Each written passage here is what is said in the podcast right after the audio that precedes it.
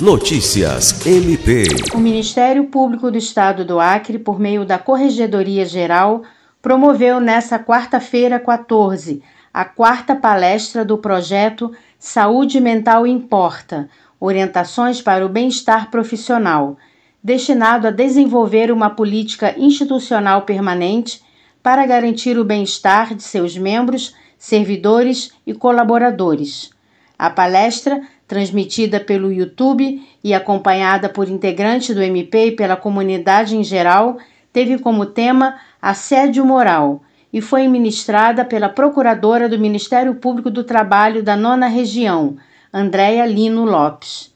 O evento teve a presença do Procurador-Geral de Justiça, Danilo Lovisaro do Nascimento, do Corregedor Nacional do Ministério Público, Oswaldo Dalbuquerque, do Corregedor-Geral, Álvaro Luiz Pereira e vários outros membros do MPAC.